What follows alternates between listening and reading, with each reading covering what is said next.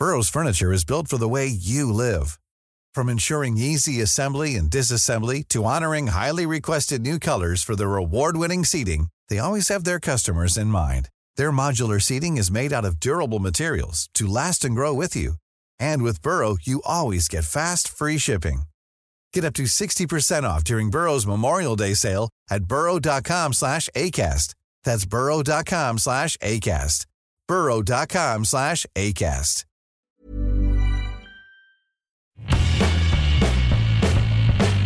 Hola a todos, esto es Sin Comentarios, el programa con los temas y noticias que a todo el mundo interesa y las opiniones que nadie pidió.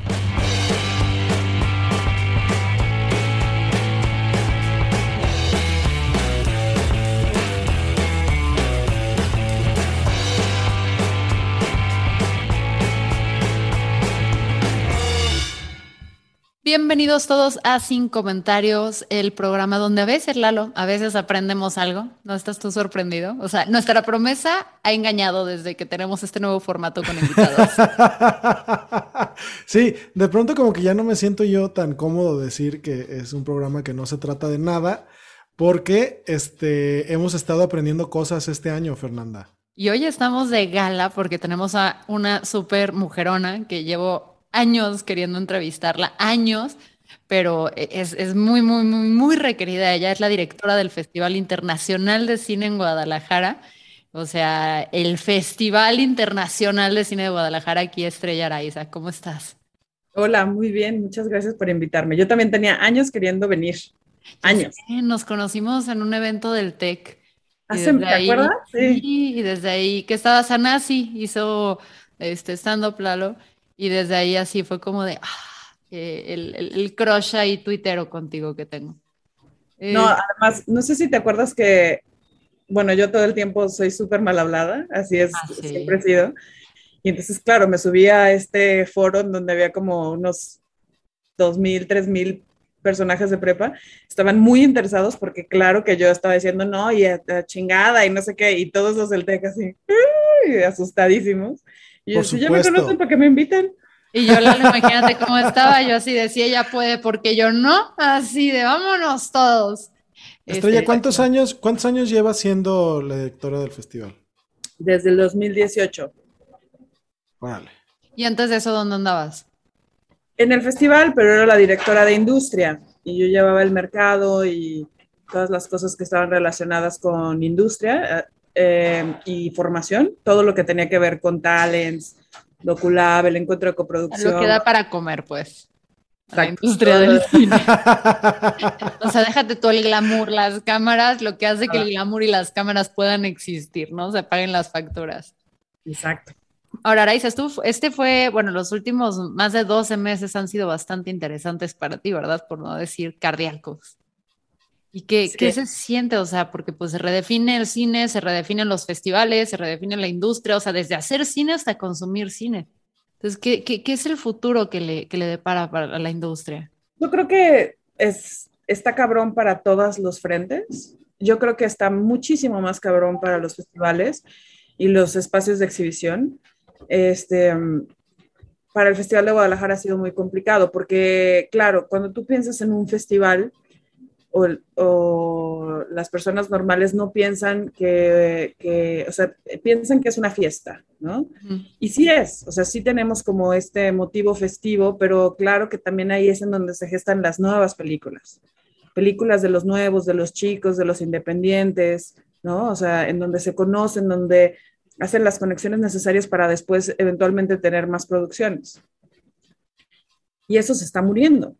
O sea, el ecosistema del cine independiente es lo que está en peligro cuando los festivales se acaban.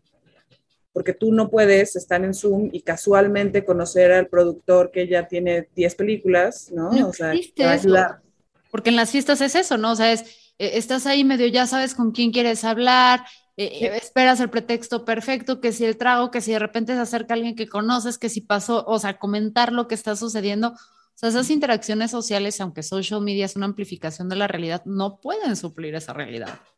No, porque en Twitter si no te siguen no les puedes escribir y tal, ¿no? O sea, eso, esa es la diferencia. Y entonces eso es lo que está en peligro. Yo creo que todavía no se ve, o sea, todavía no se siente porque es reciente la pandemia, aunque ya tenemos miles de siglos en pandemia, ¿no? Sí. Este, la eternidad, la eternidad completa.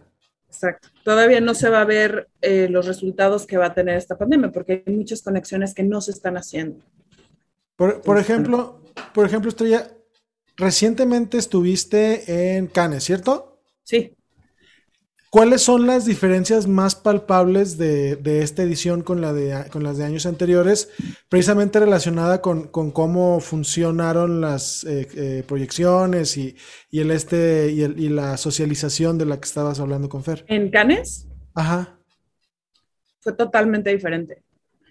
Eh, todo el mundo estamos aprendiendo, ¿no? Estamos aprendiendo a cómo llevar nuestros eventos en pandemia, cómo hacer que sean seguros para que todas las personas que estén ahí puedan operar y funcionar.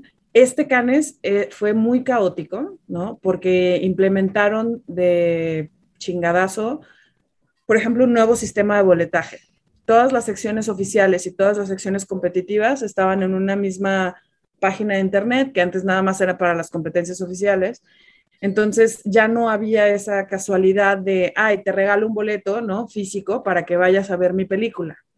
Eso ya no estaba funcionando igual, aunque había algunos boletos impresos, pero nadie sabía cómo conseguirlos. Eh, para entrar a las salas no te pedían nada, para entrar a las salas no te pedían este,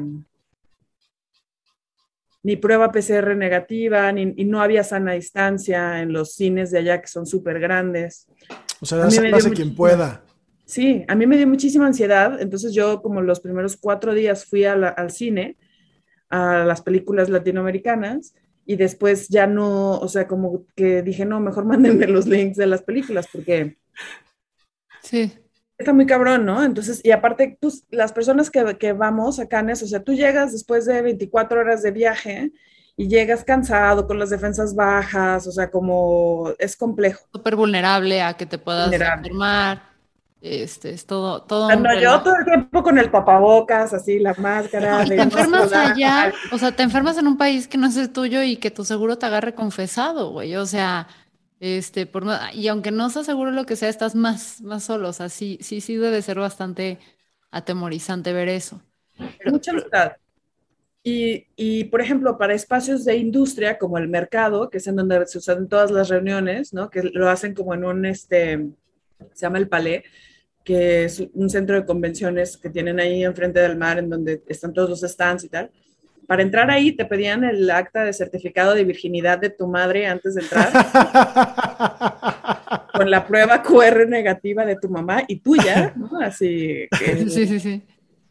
Porque si no, pues no puedes entrar. Entonces, o sea, pues eso lo hicieron mal. O sea, tú no puedes dejar entrar al cine a un chorro de gente, a miles, ¿no? Para que estén sentados así y en la fila pegados así, para, y después para entrar a tener una reunión, ahí sí, muchísimo control.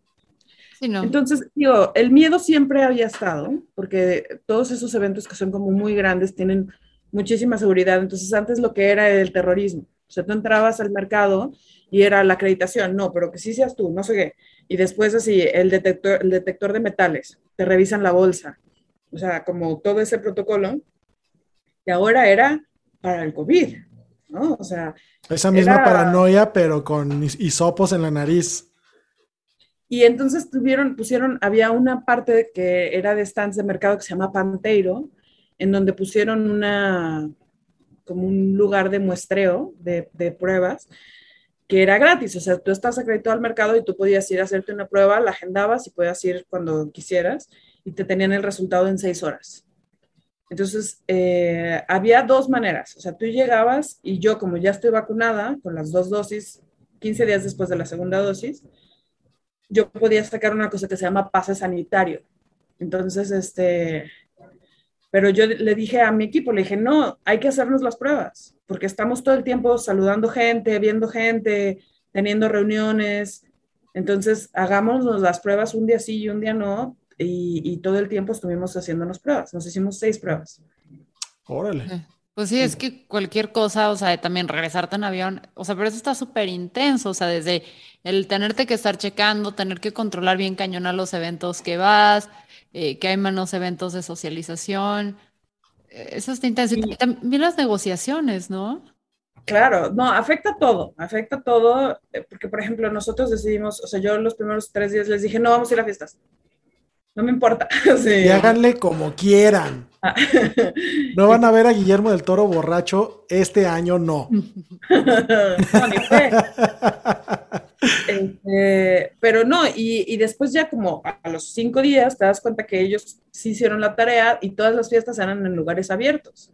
O sea, estas fiestas que hacían antes como en espacios cerrados, en villas, en casas, ahora ya eran, o en antros, ¿no? Ahora ya eran todos en patios, en jardines, en donde es muy poco probable que te contagies. Y si traes cubreboca, pues mucho menos, ¿no? Entonces sí está cambiando hasta el tipo de bares, restaurantes y todo que van a poder beneficiarse de la industria de, del cine, ¿no? Y, las fiestas también son más chiquitas, ¿no? Eh, hay de todos los tamaños. Yo fui a una, o sea, la de cuatro días después de que vimos que las fiestas estaban más seguras que el cine, eh, sí fui a un par de fiestas en playas, ¿no? Y en espacios grandes como villas. Pero claro, ahí como los espacios eran tan grandes, pues no, tampoco no tienes el encuentro casual. ¿no? Estás muy esparcido. No, chocas. Ay, discúlpame. Ay, sí. Te robé la cartera, perdón. Y tú, ay, perdón, me tropecé contigo. Dicen, es imbécil este, no le da dinero. Si no puede caminar en este espacio, ¿qué va a poder hacer con una película de millones de dólares? Pues, pues no, no se puede. Pero, pero es que es está cañón. ¿Hasta qué punto es necesario hacer toda la faena de, ya sabes a qué vas? Pues es que tiene tacto, Lalo, yo creo, o sea, no sé, a ver, porque yo creo que es como hacer networking en, casi cualquier industria, pero acá están tocados por los dioses del cine, ¿sabes? O sea, es otro... No, las personas que o sea, a menos de que sean famosos, ¿no? Actores y actrices famosos, muy famosos, que sabes evidentemente quiénes son porque pues los, los reconoces. están con paparazzis todo el tiempo. Claro, pero si no, no, ni sabes quiénes son, porque la mayor, o sea, yo digo como un 70% de toda la industria no sabes quiénes son. O sea, ni los productores, ni casi casi ni los directores. Entonces, este... Y es en la conversación casual donde te das cuenta con quién estás hablando, ¿no? O sea, que de repente hiciste clic con alguien y de repente es o quien te puede ayudar o conoce a alguien que conoce a alguien que te puede ayudar o tú lo puedes ayudar a él, güey, ya, ¿sabes? Pero yo creo que tiene que ver mucho con esa química de, o sea, o con unos tragos, un café o un bailongo o algo nos caímos bien, o sea, hay, hay algo que hubo un clic, porque si fuera todo súper frío, pues me voy a LinkedIn y busco las keywords de lo que necesito o el LinkedIn de la industria del cine en la que claramente no estamos tú y yo, Lalo. Es... Llamas pero sí. a ver, pues entras asinando y pones las características y si no ya te sale. O sea, creo que es esa parte del si o no hay clic. Oye, Estrella, y entonces ya pensando en, ya, ya, ya vimos cómo funcionó el, el, festival, ¿no? Que era como la prueba que tenían para, para hacerlo sí o sí este año, que sí se hiciera. ¿Hay, alguna cosa que se pudiera replicar para el acceso a la exhibición de cine en, ya en las, en las masas? Quiero decir, porque nos estamos viendo confinados en nuestras casas, viendo películas en plataforma, y pues parece que lo que le, le urge a la industria es que la gente se anime a ir a las salas, ¿no? Sí hay cosas, sí hay cosas que se pueden replicar, eh, pero sucede muchísimo que la interacción con los cines, con los espacios abiertos, o sea, con los espacios cerrados, que es una sala de cine, es un espacio complicado, ¿no? O sea, una sala de cine no está diseñada para que tenga eh, aire corriendo todo el tiempo. Y eso es lo que estamos viendo que se necesita en la pandemia. Entonces, para nosotros, por ejemplo, si tú me preguntas aquí en la cineteca, la, la menor, o sea, la, disminuir la capacidad de los cines es fundamental. Y yo creo que eso se va a quedar. O sea, eso, a menos de que descubramos la vacuna non plus ultra que funciona súper bien con todas las variantes, eh, yo creo que eso se va a quedar para poder volver a ir a las salas. Sí. Espero. Y sabes que deberían inventar nuevos roles, así como, fíjate, yo me propongo como pionera, no cobro nada, nada, me pago hasta mi propio outfit, Lalo creo que él podría ser mi soporte, como el boletero existe, propongo el rol de cacheteadora oficial. Tú sabes a dónde voy. Cuando alguien no trae su mascarilla o no está, tengo autorización y quiero un guante blanco así para quitármelo Y puede ser como la primera advertencia con un guante, pero lo quiero medio Lady Gaga, o sea, quiero que tenga rinzos y piedras, así. Quiero así como que sí lo sienta, que haga un poco de cicatriz. Ya la segunda ya puede ser un reversazo, así de... Ya, y no digo nada. cicatriz. Sí, sí, o sea, que, que, que quede la marca para que la quieran cubrir con el cubrebocas. Super sí, te contrato, ¿qué le hace? Eso es lo que me ofrezco para como medida de seguridad. Nuestra propuesta de México para el mundo. Guillermo del Toro, contrátame también para tus producciones, no me tienes que pagar nada. Exacto, en vez de comisario COVID, cacheteador COVID profesional. Perfecto. Oye, oye, oye, pues la industria del cine tiene que profesionalizar si se trata de esas pequeñas cosas que nadie nota que, son claves. Y por ejemplo, ahorita en la pandemia, hablando de las pequeñas cosas que nadie nota y ahora son claves, ¿qué roles han cubrido mayor relevancia que llegaron así para quedarse? Así como los que este, epidemiólogos y eso que ya se creen súper importantes. En la industria del cine, con este boom, hubo cambio en, en ahora sí que la jerarquía. Sí, porque, bueno, por lo menos en la parte de producción, todas las películas están contratando una cosa que se llama comisario COVID ¿no? que es la persona, así es, o sea, es una producción y los comisarios COVID no solamente están en la producción viendo que todos estén usando bien el cubrebocas y sí, pero se encargan de ver las listas de personas, a quién ya se le hizo prueba, quién no, quién es positivo, quién es negativo, cómo funcionan, quién puede estar, quién no puede estar. Así, es muy preciso y cada vez son más, este, o sea, primero era una persona encargada, ¿no? Pero una persona para controlar un crew de 80, resultaba complicado, entonces ahora son equipos de hasta 10 personas. Las niñas de los plumones han de estar vueltas locas, güey. Sí, sí, sí. No, es la niña de los maestra, maestra Juanito no trae el cubrebocas y te están pagando para eso. Muy bien. Muy bien. Así es. Así de fulanita no puede entrar porque su prueba de COVID salió inconclusa. No me importa que no tenga. No me importa ¿Y estudiaron las personas que ejercen esa parte? ¿Te dan comisionado COVID se llama? ¿Comisario? Comisario, comisario, ¿Te dan placa? No, sería buenísimo, ¿verdad? una placa de un cubrebocas y el COVID y así. Pero entonces, ¿qué? ¿Y normalmente de, de qué? O sea, ¿qué estudiaron esas personas además de contabilidad? No tengo ni idea. O sea, yo las personas que conozco que son comisarios COVID habían sido como asistentes de producción. Obviamente, obviamente ah. tenían que serlo. Se están desquitando con todo porque ahora sí no le pueden decir que no a nadie, ¿verdad? O sea, es decir, y al director. Tráigame la nariz. Tráeme tu nariz, vuélveme a decir que no. Imagínate, Lalo, es que quiero que entiendas, el asistente de producción, esta es la persona que más estrés recibe en toda la producción. Porque, porque es el que le llegan todas las incidencias. Porque tiene que cumplir la voluntad del señor director y su visión pero también tiene que cumplir la visión del señor productor y su presupuesto y tiene que lidiar con todos para que estén en tiempo y forma para cumplir con su calendario. Entonces, es la persona, o sea, tienen un promedio de vida de 33 años. Esa es la edad promedio. Ya cuando pasan de eso, como ya están muy arrugados y así, y tienen cicatrices de la vida, ya, son productores. ya son productores y abusan del asistente porque es algo como entonces, imagínate el poder que están sacando ahora que ellos y ellas, porque aparte son muchas morras, güey. No, y que le dije que no al director. o sea, como es que tenemos que filmar con esta actriz. No, esta actriz no puede entrar al set porque no sé qué. Y se chingan y le hacen caso, sí. Sí está cabrón. Y si no te gusta, te pruebo a ti en la fosa nasal otra vez. Y nada más traigo hisopo de caballo. ¿Eh?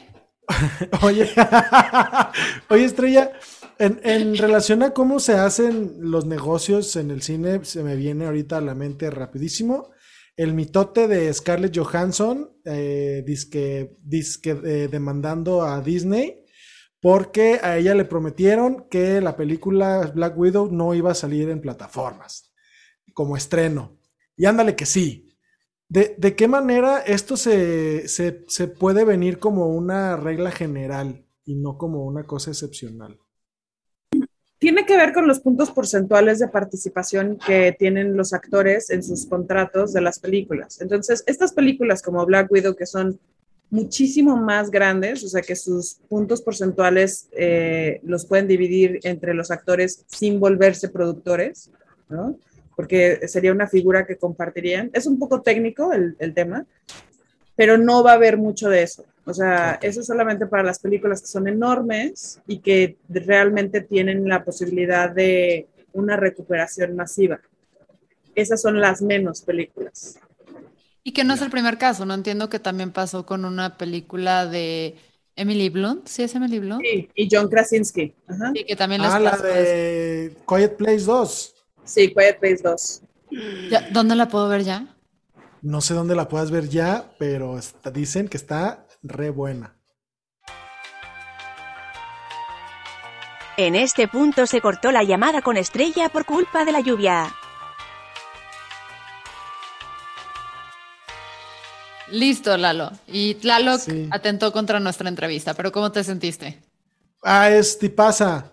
Sí, sí. Quiero ser su amigo. Sí, para ser una mujer súper poderosa, súper buena onda siempre y trata a todo el mundo así. Entonces, a mí por eso me cae muy bien. Por eso yo me súper enamoré de ella cuando la conocí, porque además pues llegan y te dicen, esta es la señora súper importante, mira, así.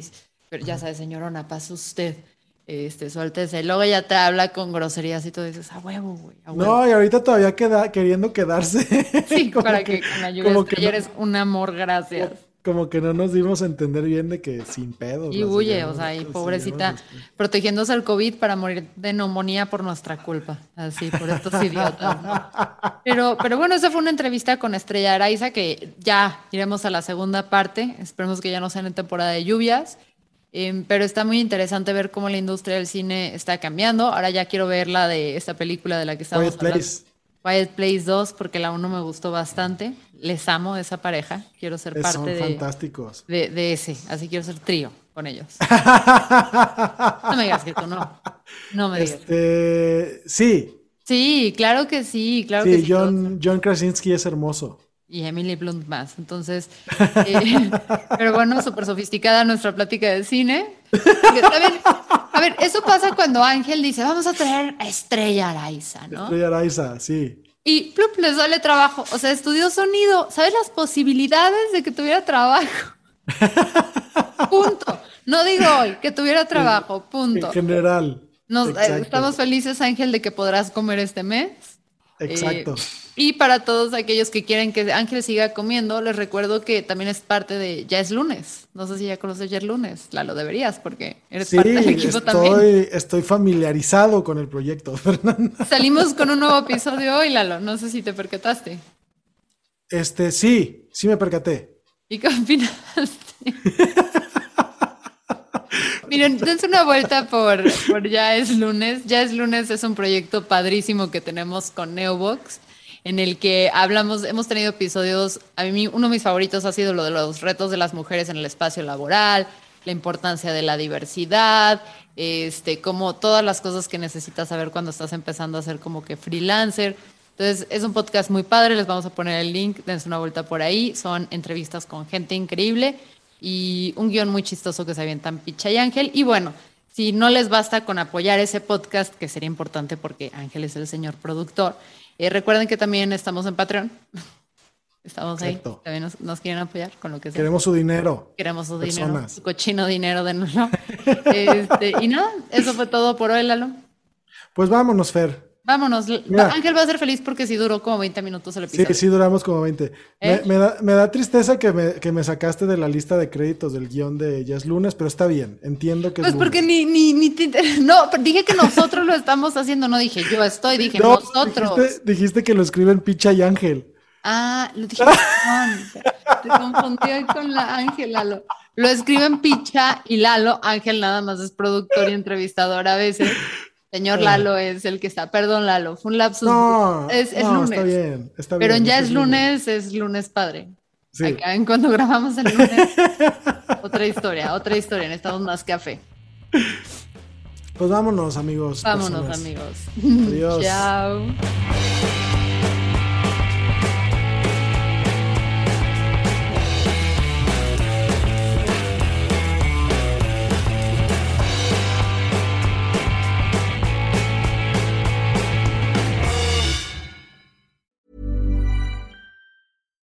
When we're on a budget, we still deserve nice things. Quince is a place to scoop up stunning high end goods for 50 to 80% less than similar brands. They have buttery soft cashmere sweaters starting at $50, luxurious Italian leather bags, and so much more. Plus, Quince only works with factories that use safe, ethical, and responsible manufacturing. Get the high-end goods you'll love without the high price tag with Quince. Go to quince.com/style for free shipping and 365-day returns.